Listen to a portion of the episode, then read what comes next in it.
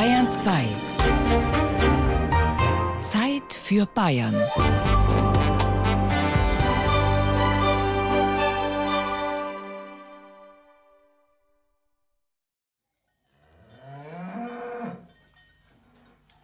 Wie schallt's von der Höhe?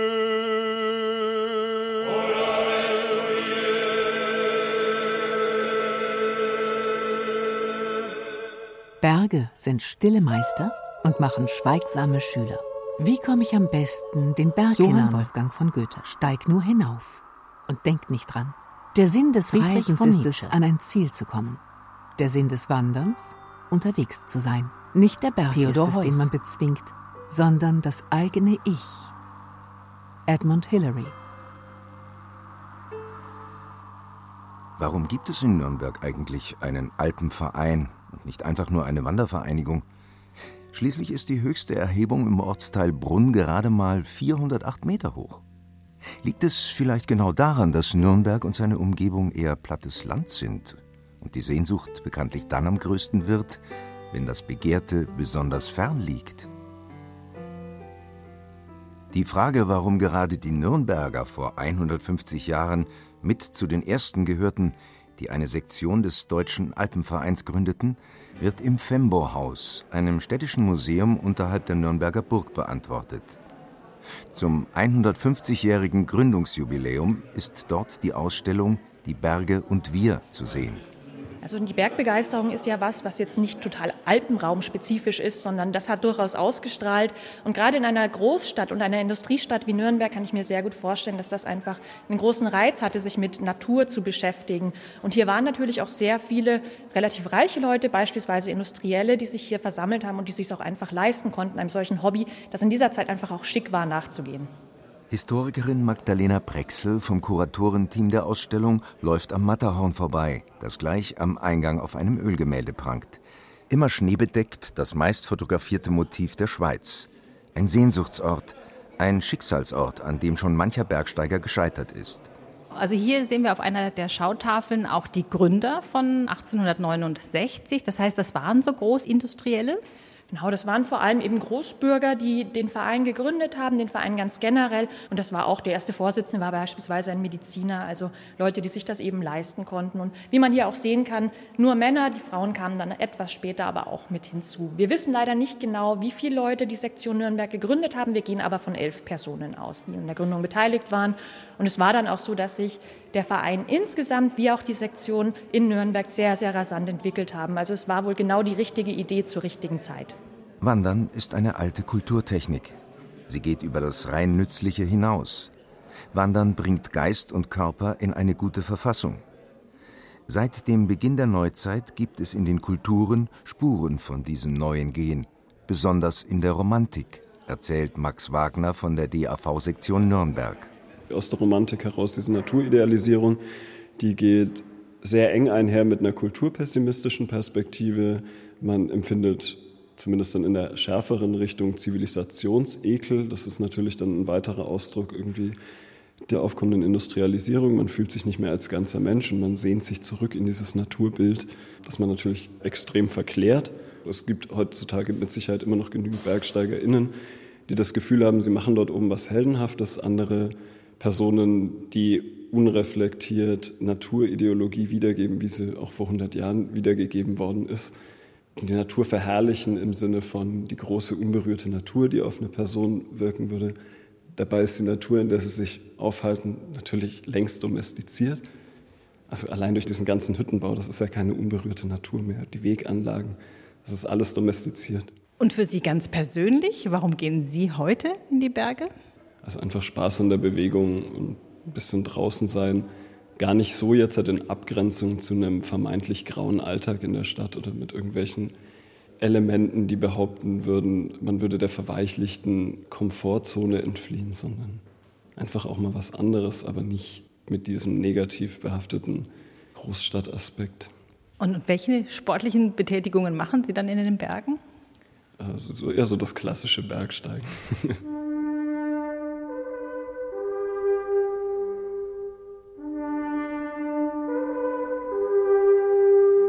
Wer hätte das gedacht? dass junge Menschen wieder gerne in die Berge gehen, von Nürnberg aus aufbrechen, um die Zugspitze zu erklimmen oder mit dem Mountainbike durch die Zillertaler Alpen zu fahren. Das war in den 1960er, 70er und 80er Jahren undenkbar. Sinnbilder des konservativen Wanderers waren Tiroler Hut, Lodenjacke und Wanderstock, wie sie in der Ausstellung im Fembohaus zu sehen sind. Mit diesem Klischee wollen wir natürlich im Verlauf der Ausstellung brechen, weil es durchaus sehr, sehr unterschiedliche Leute sind und zwar auch aller Altersklassen, die sich in den Bergen aufhalten, im Alpenverein organisiert sind und dieses Klischee absolut überholt ist heutzutage. Heute zieht es unglaublich viele Leute in die Berge. Man sucht nach tollen Motiven für Fotos. Es geht natürlich auch stark mit den sozialen Medien einher und dann ist Wandern auch eine ganz wunderbare Möglichkeit. Das war aber vor ein paar Jahrzehnten einfach noch nicht so. Da hat man gedacht, ach, das ist eher was für die Alten und dann ist wohl dieses Bild entstanden. Gipfelselfie, Facebook-Post und Insta-Story. Sie haben die Renaissance von Wandern, Bergsteigen und Klettern gefördert? Nicht nur. Für viele Alpenvereinsmitglieder hat die Liebe zu den Bergen und die Verbundenheit zum Alpenverein eine lange Tradition, wie sie auf einem Vereinstreffen erzählen. Ich bin im DRV, weil das alles das wiedergibt, was mir wichtig ist. In der Natur sein, da Sport treiben, sich verausgaben, Freunde treffen, Freunde haben, mit denen was gemeinsam machen. Ja, und da kann ich mich halt selbst verwirklichen. Das Miteinander, Freundschaft, gemeinsames Interesse, ja, gemeinsame Aktivitäten, gemeinsames Treffen. Ja, ich bin eigentlich so reingeboren über meine Eltern, eigentlich seit meiner Geburt eben dabei. Und wir waren früher mal sehr viel unterwegs, draußen eben, auch in den Bergen, wandern, Bergsteigen, alles Mögliche, klettern. Und ja, jetzt mittlerweile nicht mehr so aktiv, aber ich bin dabei, weil ich es einfach unterstützenswert finde. Den ganzen Einsatz für die Alpen, es geht ja auch viel um Nachhaltigkeit, ist auch ein sehr großes Thema für mich. Und ja, das finde ich einfach gut, wenn man da mit einem Verein dabei ist, der das einfach auch nachhaltig unterstützt.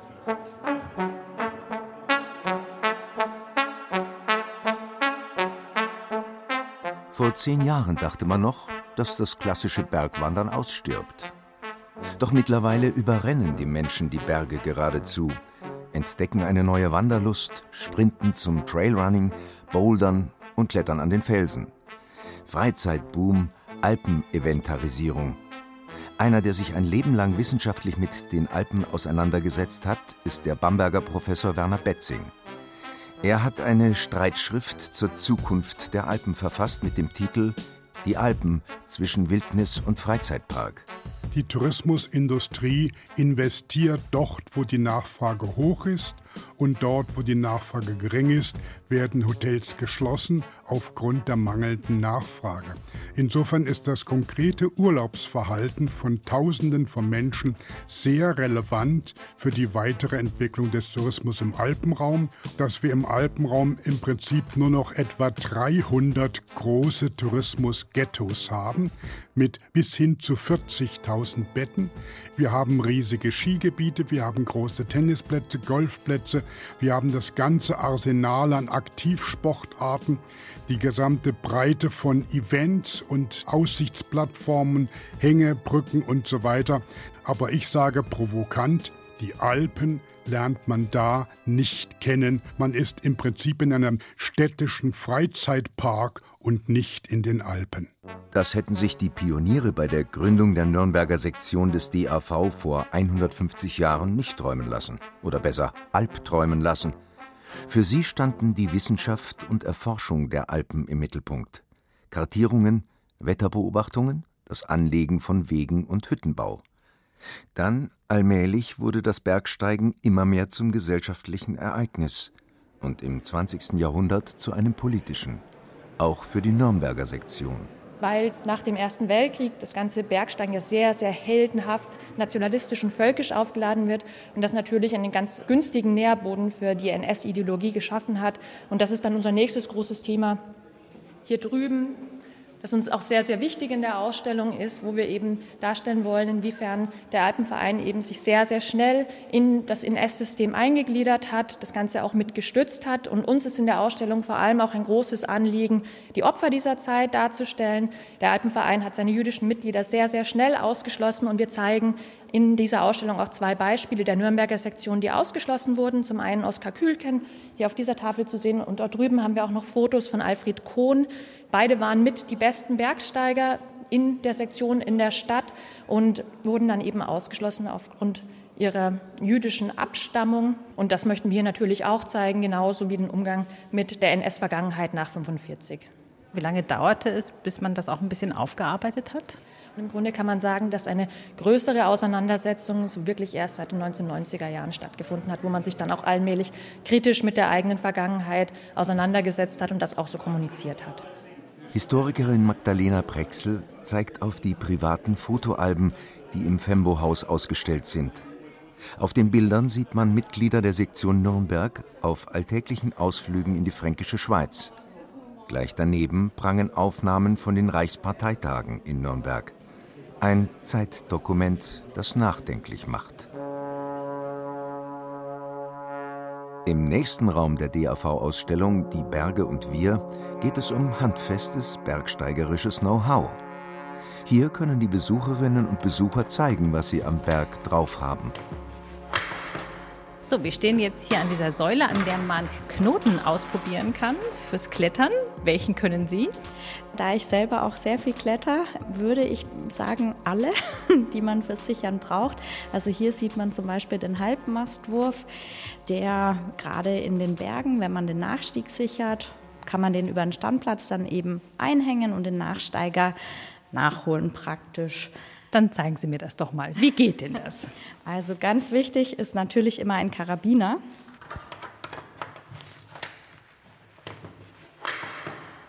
Man legt eine Schlaufe, noch eine zweite und schlägt die Schlaufen übereinander, hängt das Gebilde in den Karabiner ein. Und das Allerwichtigste ist immer, den Karabiner wieder zuzumachen. Und dann muss ich eben darauf achten, dass der Knoten umspringt.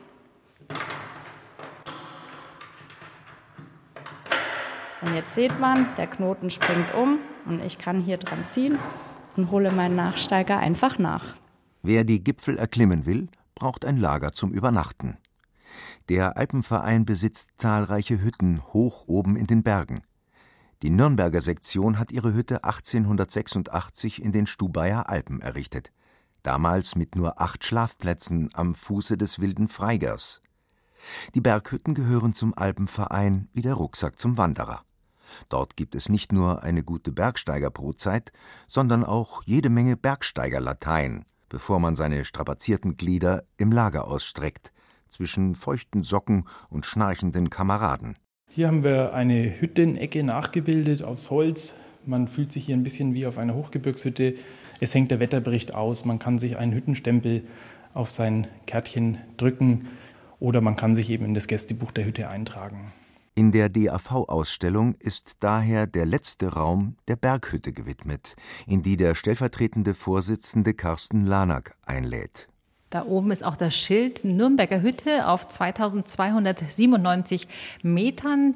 Wie ist denn die Nürnberger Hütte und das Gefühl dort oben? Ja, die Nürnberger Hütte ist eine recht große Hütte, mittlerweile auf 130 Schlafplätze ausgebaut, wurde in den letzten Jahren viele Baumaßnahmen dort getätigt, um die Hütte auf einen Stand zu bringen, dass man sie jetzt noch betreiben kann und dabei auch die Richtlinien und den Umweltschutz zu beachten. Ja, auf der Hütte kann es ganz unterschiedlich sein. Manche wollen früh raus, wollen zum Gipfel, andere genießen mehr die Zeit auf der Hütte, essen dort gut, feiern vielleicht auch abends ein bisschen. Das ist ganz unterschiedlich. Die einzigen Gipfelgespräche, die wirklich einen Sinn haben, sind die der Alpinisten. Wir steigen Luis nicht auf Trenker. Berge, um Gipfel zu erreichen, sondern heimzukehren in eine Welt, die uns als nochmals geschenktes Leben erscheint. Wer Steinberg erklimmt, hebt an mit ruhigem Schritt. Die Menschen William stolpern nicht über Berge, sondern über Maulwurfshügel. Konfuzius. Zum Klettern muss man von Nürnberg aus aber gar nicht so weit fahren. Sozusagen vor der Haustür liegt eines der Top Ten Klettergebiete der Welt, die Fränkische Schweiz. Kein anderes Klettergebiet bietet eine so große Fülle an Routen. Auch dort besitzt die Nürnberger Sektion des Deutschen Alpenvereins eine Hütte, die Ossi-Bühler-Hütte bei Tuisbrunn. Vereinsmitglieder wie Jürgen Schulz können sie mieten. Der Charme ist, dass die halt mitten in der Natur ist, von der fränkischen Schweiz. Äh, ganz viel Grün außenrum, ganz viel Felsen in Laufnähe, äh, ruhig abgelegen. Und wenn man es vergleicht, Nürnberger Hütte und hier die Ossibühler Hütte in der fränkischen Schweiz, ist es beides Hüttenfeeling oder ist es doch ganz anders? Die Nürnberger Hütte im Stubaital, die verströmt noch den Flair 1886, als sie gebaut wurde. Da ist noch Substanz da und das erinnert schon noch sehr an die Anfänge des Alpenvereins und auch die Anfänge der klassischen Bergsteigerei, des Alpinismus. Und hier ist es halt auf der Ossibühler-Hütte schon etwas anders. Es ist moderner, es ist ein praktischer Bau. Die ist zum anderen Zeitpunkt entstanden, als die Nürnberger Kletterer einen Stützpunkt brauchten und nicht jeden Tag von Nürnberg am Wochenende hin und her fahren wollten oder auch konnten. Weil damals ist man auch viel mit äh, Fahrrad gefahren oder im Zug, sofern es ging, bis nach Gräfenberg und dann rübergelaufen oder irgend sowas. Fränkische Schweiz ist halt Heimat, ne? Kletterheimat. Da sind wir dem Klettern groß geworden, aufgewachsen. Äh, ja, da kommt man halt immer wieder zurück. Auch Jürgen Schulz klettert gerne in der fränkischen Schweiz, ebenso wie seine Söhne. Die ganze Familie kommt gerne hierher. Und so hat Jürgen die Ossibühler-Hütte für ein Wochenende für ein Familientreffen reserviert.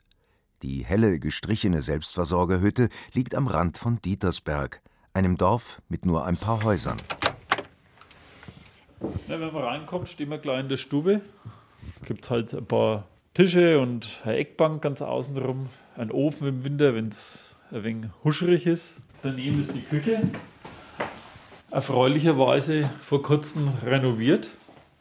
Mit neuem Herd, neuem Kühlschrank, neuem Regal, neuem Schrank. Sehr komfortabel.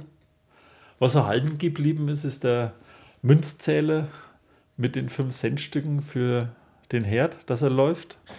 Schau mal, das ist ein Fünfer. Und wo? Da oben. Andersrum. 90 Grad drehen. Jawohl.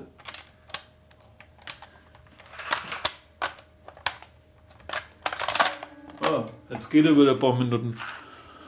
Ja, jetzt kommen auch schon die ersten mit äh, ihrem ganzen Bettzeugs. Hallo. Wo beziehen Sie Ihr Bett? Ja, das müssen wir jetzt noch ausmachen. Da suchen wir uns jetzt gerade ans raus. Wo die wenigsten Schnarcher sind am besten, ne? Also nicht dort, wo der Jürgen ist. Also nochmal herzlich willkommen in die Runde. Ihr werdet in zwei Gruppen starten, die naturhistorischen Besonderheiten der näheren und weiteren Umgebung zu erkunden. Nach und nach trudeln alle Familienmitglieder in der Ossibühler Hütte ein. Auf dem Programm steht eine Schnitzeljagd durch die fränkische Schweiz, die Jürgen Schulz ausgearbeitet hat. Stationen anzulaufen. Jede Gruppe hat einen Telefonjoker. Da wünsche ich dann viel Glück für den Empfang. Ne? Ansonsten geht es jetzt bald los. Ich wünsche euch viel Glück, viel Spaß und Schlag 18 Uhr müsst ihr wieder da sein.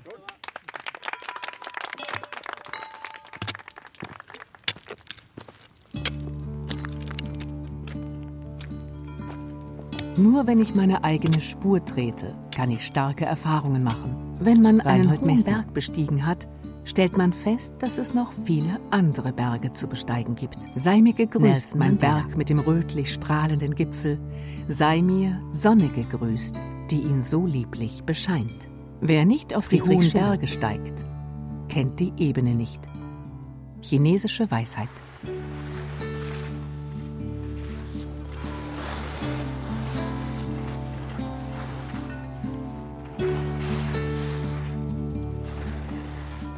In den Alpen herrscht mittlerweile Winter. Es liegt schon Schnee. Auf der Zugspitze, Deutschlands höchstem Berg, hat die Skisaison begonnen. Also so wie es angefangen hat, jetzt schaut es nicht, nicht schlecht aus. Also es ist überall viel Schnee. Hier ist zwar ein bisschen Wind verblasen, aber auf alle Fälle ein guter Start. Super Schnee, perfektes Wetter. Gibt nichts Schöneres.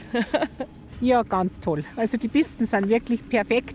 Es ist traumhaft. Nur Genuss Skifahren. Es macht voll Spaß. Die Zugspitze ist mit 2962 Metern Deutschlands höchster Berg. In Österreich ist es der Großglockner mit 3798 Metern. Ein anspruchsvoller Aufstieg mit einem fantastischen Panorama am Gipfel. Im Süden die Dolomiten, im Norden Watzmann, Dachstein, die Loferer, Salzburger Berge und eher im Osten sind dann die Kerner, Karawanken, Karpaten Herrlich. Mein Freund und ich, wir waren oben, wir waren begeistert. Das ist doch der höchste Berg von Österreich und ist doch relativ anspruchsvoll. Genial. Doch wer den Deutschen Alpenverein und seine Mitglieder verstehen will, darf nicht nur auf Gipfel klettern, sondern muss auch in den Berg hinein, beispielsweise ins Aalfelder Windloch. Das ist eine der größten Höhlen in der Fränkischen Alb, mit über zwei Kilometern Länge, die noch lange nicht komplett erkundet worden ist. So, jetzt muss ich mich hier durchquetschen. Das ist wirklich eng wie zwei Schuhkartons. Und einmal drunter her. Der Zugang ist da etwas erschwert. So, und jetzt sind wir in der Höhle drin. Christian Siegling vom DAV Sektion Nürnberg führt immer wieder Gruppen in die Höhle. Und der Anfang ist schon mal gar nicht so einfach. Das ist die Eingangshalle. Die ist relativ groß, das sieht man jetzt nur nicht, aber die geht hier ungefähr 100 Meter nach unten in einem Winkel von 45 Grad, fällt die ab. Und selbst in dieser Eingangshalle haben wir schon mal eine halbe Stunde den Ausgang gesucht. Und jetzt, wo geht's jetzt hin? Jetzt gehen wir da unten weiter und gehen also Richtung Sandhalle oder als Thronsaal bezeichnet, in tiefere Höhlenschichten runter. Christian führt uns jetzt ungefähr 50 Meter hier in die Tiefe, wobei ich im Moment mehr auf dem Bauch robbe als krieche. Denn wir zwängen uns durch eine enge Spalte in dem sandsteinfarbenen Felsen und vorne wartet der erfahrene Höhlenkundschafter Micha auf uns. Micha, was fasziniert dich denn hier? Ich finde es einfach total interessant, mal unter die Erde zu gehen. Stein, Sand, Geröll und man bewegt sich komplett anders. Ich habe da Vorteile, ich bin recht dürr. Ich passe überall ganz gut durch und dass man auf einmal alle Körperteile braucht, um sich irgendwo durchzubewegen. Also Hände, Schultern, die Hüfte, um sich irgendwo reinzuklemmen. Mit den Knien kann man sich wo reinklemmen. Kann hier mehr oder weniger sozusagen klettern gehen. Also es braucht auch so eine gute Mischung aus ein bisschen Kraft, um sich selbst wo hochziehen zu können, aber gleichzeitig auch eine gute Koordination. Also ich denke, da ist eine gute Mischung wichtig. Die nächste Herausforderung wartet auch schon und die heißt Briefkasten. Das ist aber krass. Man steigt über eine Spalte hinüber und rutscht dann wie in den Brief in so einen Briefkasten herein und dann ist man weg. Und wenn man Glück hat, kommt man oben wieder raus. Füße ausstrecken, Füße nach unten hängen lassen. Also es geht schon ganz schön in die Arme. Man muss sich da richtig hochziehen. Echtes Krafttraining. Ja, lass dich rutschen. Wie ist das eigentlich mit der Ausrüstung? Ihr seid ja schon ein bisschen erfahrene Höhlengänger. Was ist ideal? Ideal ist natürlich so ein Schlatz, wie er mein Bruder hat. Das ist ein Gummianzug, kann man sagen, der halt wasserdicht ist. Genau, jetzt machen wir uns schon wieder auf den Rückweg. Und äh, wie findet ihr die Tour? Ja, ich finde sie klasse. Und schon auch ein Stück weit die persönliche Herausforderung, so zu krabbeln und zu robben. Ja, einfach ein Stück weit Grenzerfahrung, aber halt gut abgesichert durch den Höhlenführer. So, jetzt sind wir wieder an dem Eingangsloch angekommen. Die Tour ist zu Ende und es ist wirklich wie ein riesengroßer Abenteuerspielplatz unter der Erde. Klasse gemacht. Dankeschön. Danke, danke, danke. Grenzerfahrungen am Berg und im Berg. Das ist es, was viele bergbegeisterte Menschen seit jeher suchen. Und was auch viele der fast 12.000 Mitglieder beim DAV Sektion Nürnberg reizt. Ebenso wie dessen Vorsitzenden Wolfgang Titus. Die Faszination ist, dass du einmal ganz weit weg vom Alltag bist. Du bist natürlicherweise entweder in den Alpen oder auch in ganz anderen Gebirgen auf dieser Welt unterwegs.